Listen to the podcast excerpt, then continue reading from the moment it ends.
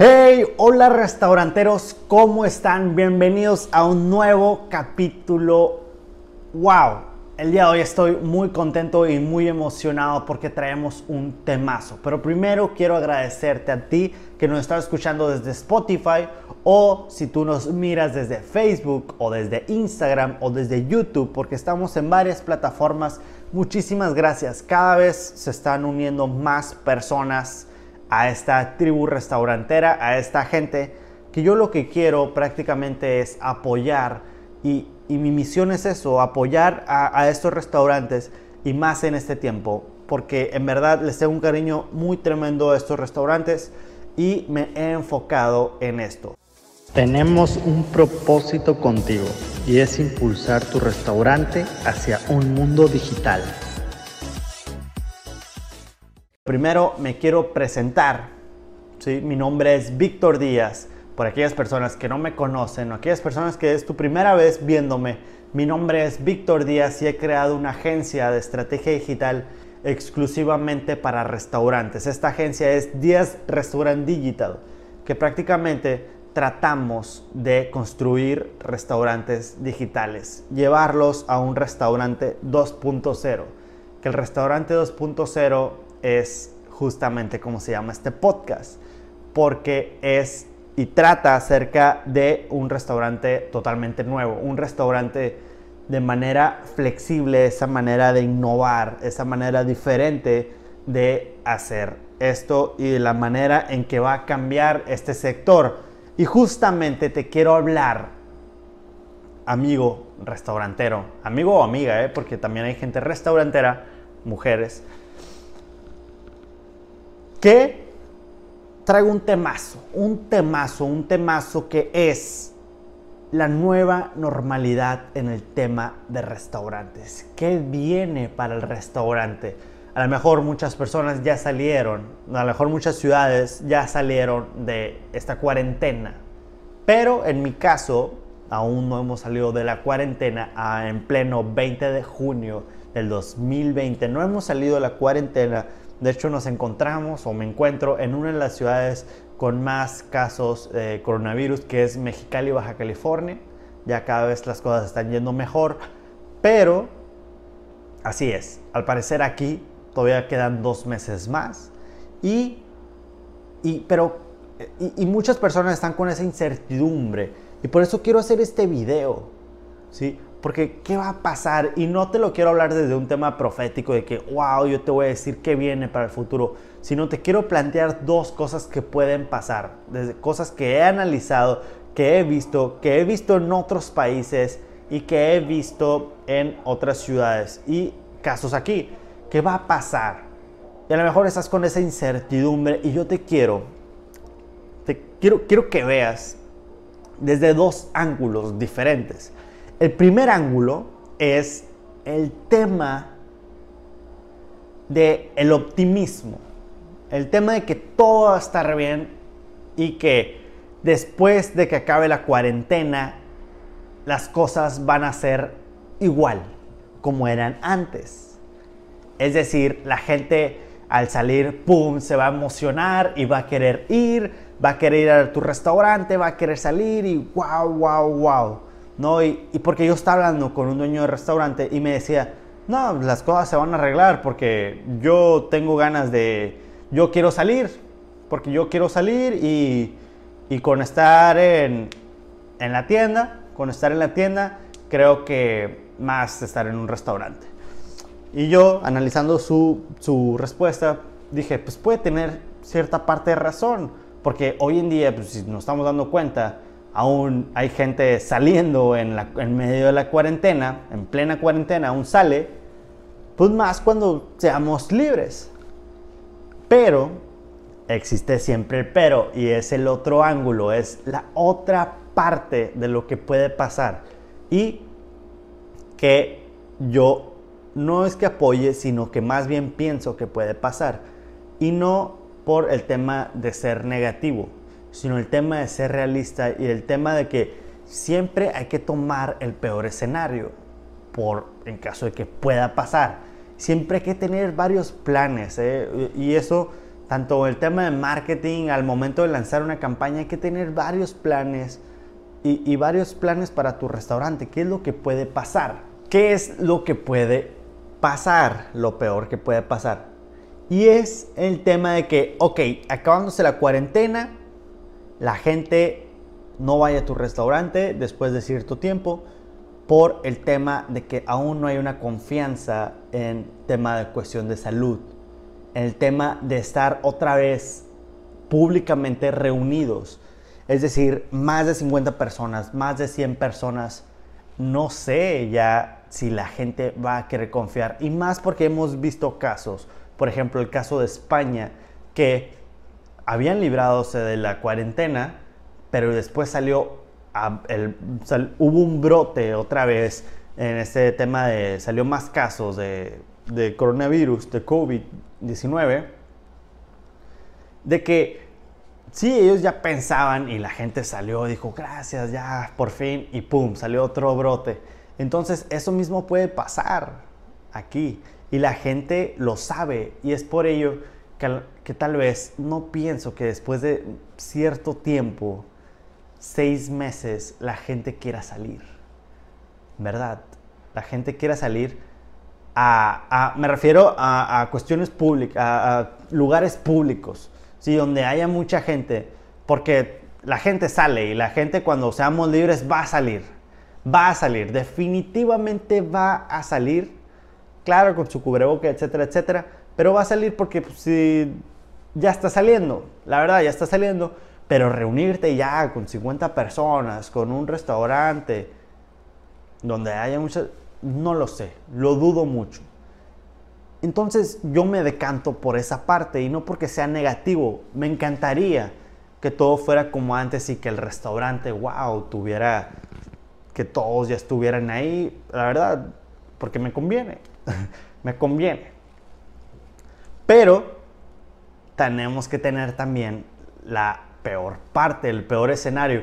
Y justamente de eso te quiero hablar. ¿Cómo afrontar esa, ese escenario malo? ¿Cómo afrontarlo? ¿Cómo afrontar esa parte? ¿Cómo hacerle? Y te quiero dar varios tips. Y es justamente el primer tip de la experiencia. Es decir, muchos comentarios, yo he visto muchos comentarios de que dicen, no, pero es que ya no va a ser igual porque los restaurantes, eh, la gente iba a los restaurantes por la experiencia que se generaba ahí, porque lo bonito de que era ir a un restaurante, y tiene mucha razón, muchísima razón. Pero aquí el verdadero restaurante creativo o aquel restaurante que va a salir a flote es aquel que logre, escuchen muy bien esto, aquel restaurante que logre transmitir esa experiencia que generaba en su restaurante, en su establecimiento de comida, hacia el hogar. ¿Me explico? ¿Cómo poder transmitir y llevar esa experiencia al hogar?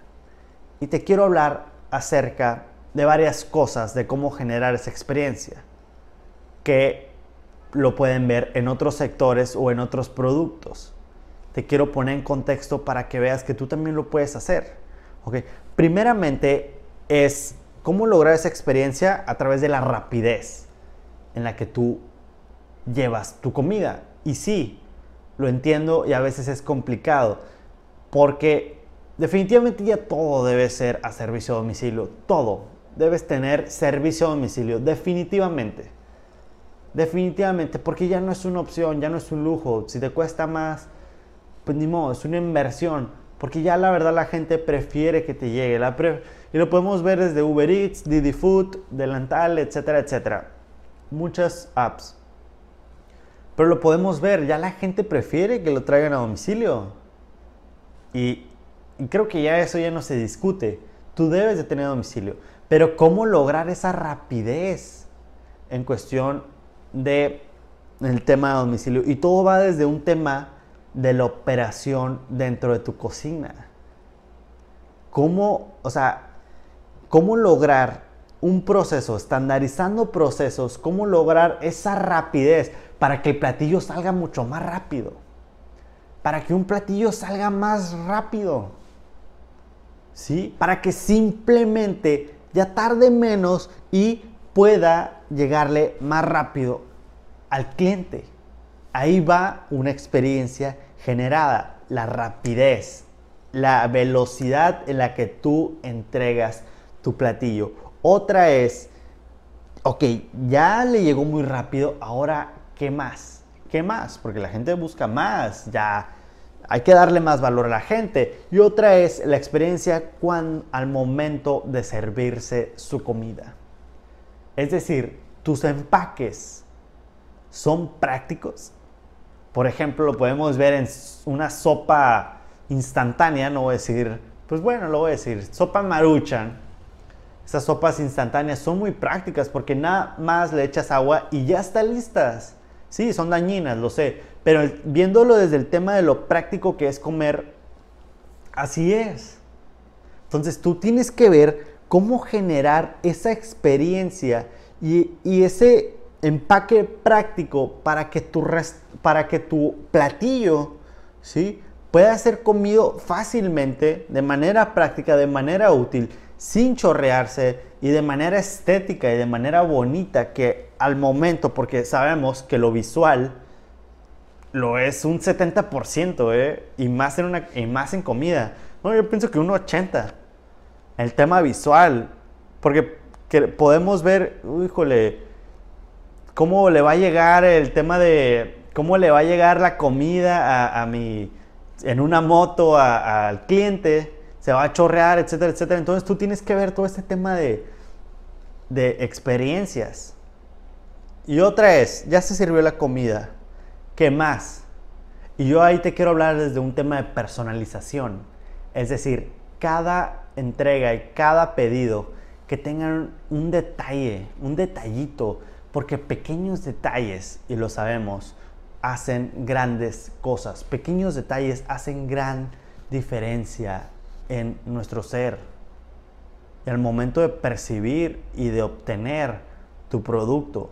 Y lo podemos ver, por ejemplo, en esas tarjetitas cuando están firmadas por el dueño, ¿sí? esas tarjetitas que están firmadas y no, muchas gracias Víctor porque eres el comprador tal y, el producto, este sushi te, te queda a ti porque tú eres así y así y así. Entonces yo digo, wow, me conocen, wow, imagínate que Adidas, que Gucci, que otras marcas te personalicen de manera wow. Esos detallitos al momento de tú obtener el producto. Entonces, tú puedes hacer eso. Va. Entonces, te quiero dejar de tarea que tú hagas una lista de pequeñas cosas, pequeñas experiencias que puedan hacer que mejore esto. Acuérdate, aquel restaurante que logre transmitir esa experiencia que tenía en el restaurante, transmitirla hacia el hogar. Porque sabemos que ya la gente, la verdad, va a preferir, va a preferir mucho comer desde casa. Entonces, ¿cómo yo estoy entregando? Porque a fin de cuentas, esa experiencia que tú hagas desde que ordenan, escucha muy bien, desde ese momento, desde que ordenan el, el producto hasta cuando les llega. Ese proceso hay que trabajarlo muy bien y estandarizarlo mucho, mucho, mucho. El segundo punto es hablarte de lleno del restaurante 2.0 que aplica bastante en este momento. ¿Y qué es el restaurante 2.0? Es prácticamente un triángulo donde se donde se habla de tres partes. La primera parte es ser un restaurante escalable, es decir, generar una escalera de valor para el cliente donde puedan tener diferentes tipos de productos, ¿sí? Como por ejemplo, a lo mejor productos semi-industrializados, es decir, eh, tú les vendes el chorizo empaquetado de, de tu marca, ¿sí? Porque tu restaurante es una marca, debemos entender eso. Tu restaurante es una marca, definitivamente es una marca. Tu restaurante no nomás debe vender platillos, debe vender, tu restaurante debe vender experiencias y muchos más productos. Desde a lo mejor playeras, a lo mejor desde souvenirs, a mejor de suscripciones, etcétera, etcétera. muchos productos. No nomás platillos, varios productos. Entonces, es la parte de la, escalable, de ser escalable. La tercera parte, la segunda parte es ser predecibles. ¿Cómo ser predecibles? Es decir, no predecibles para el cliente, sino predecibles para ti, para ti mismo. Es decir, ¿cuánta gente va a venir a comprar el día de hoy? ¿Cuánta gente, cuánto dinero voy a generar yo en este mes? Hay que tener esa, esa certidumbre de poder tener esos ingresos fijos. ¿Y cómo lo podemos hacer? A través de un programa de recurring revenue, que ya lo he hablado en varios videos. Y de hecho tenemos un ebook. Tenemos un ebook gratis de 10 estrategias para generar ingresos fijos. Si lo quieres, comenta este video o si tú no estás viendo desde Spotify, búscanos rápidamente en Instagram, en Facebook, etcétera, etcétera. Díaz Restaurant Digital. Síguenos y pídenos el ebook y con todo gusto nosotros nos, te, lo, te lo mandamos. Entonces, ¿cómo buscar? Y dar algunas ideas.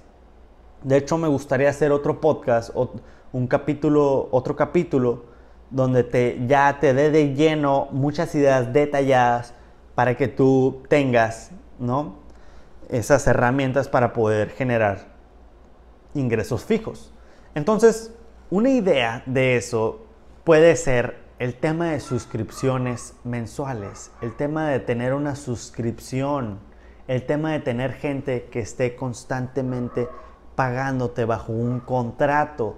Es decir, tú haces un club. Es decir, yo lo miré esto de un restaurante muy famoso aquí en México que, que te habla de un club de, de, gente que toma cerveza, un club de un club para tomar cerveza y ellos entran al, al, club pagando una suscripción mensual. Entonces tú puedes hacer eso también. U otra es la suscripción de platillo, que ellos elijan su platillo que les llegue cada semana bajo una suscripción mensual. Todas esas experiencias y ya sabes, ya sabes que cuentas con ese dinero porque va a ser suscripción mensual. Acuérdate, agarra el modelo de negocio de Netflix o de Spotify. ¿Ok? Otra es, otro ejemplo, es el venderle a las empresas. Es decir, tener un contrato a una empresa, porque las empresas ya están teniendo juntas, ya, ya se están moviendo, entonces tú ofréceles esa comida a las empresas. Es decir, si van a tener una reunión, tú pones los banquetes, pon ahí la comida, pon el, ahí todo. Bajo un contrato, ¿sabes qué? Un paquetito, un paquetito empresarial, etcétera, etcétera y que los vendan. Pero todo es un tema de una buena estrategia de marketing y, y tiempo de vender. Pero si no le quieres tener tiempo, si no quieres tener tiempo de vender y estás simplemente a la espera de quién llega, pues no, compadre, tú también tienes que moverte. ¿va? Entonces aquí te dan unas ideas de que nosotros debemos ser predecibles, un restaurante predecible.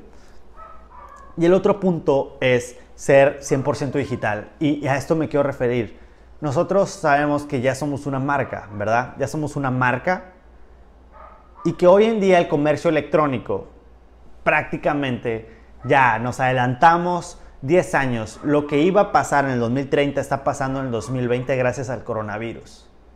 Definitivamente. Entonces, el tema del comercio electrónico es fundamental. Nosotros debemos crear nuestro propio Amazon esos productos que te estaba diciendo, ponerlos en una plataforma bajo nuestra marca y estarlos vendiendo. Nosotros debemos de convertirnos en un restaurante digital y en un restaurante virtual. Ya no va a ser tan necesario tener toda la infraestructura, tener todos los gastos fijos que conlleva un restaurante si nos convertimos en un restaurante virtual. Simplemente vas a necesitar una estrategia de logística y una estrategia de marketing para hacerlo. Definitivamente vas, es la oportunidad de convertirte en un restaurante virtual. Sí que ya lo sabes, restaurantero. Wow, es un gran tema y creo que te di consejos de muchísimo valor. Tú júzgalo, tú sabes, me gustaría discutir contigo. Si tú tienes varias ideas, ideas innovadoras, etcétera, etcétera, comenta este video, háznoslo saber para nosotros estar en, en, una constante discusión y no discusión de la mala, simplemente estar intercambiando ideas porque eso me parece padrísimo porque podemos aprender el uno del otro. ¿Me explico? Yo no sé todo, entonces me gustaría aprender muchas más cosas, así que ya sabes, si tienes más ideas, comenta este video. Espero que te ayuden estas ideas y muchísimo éxito con tu restaurante. Esta es la nueva normalidad para restaurantes. ¿Tú qué vas a hacer, restaurantero? ¿Te vas a quedar con los brazos cruzados? ¿O simplemente vas a poner acción en esta nueva normalidad? Saludos, restauranteros.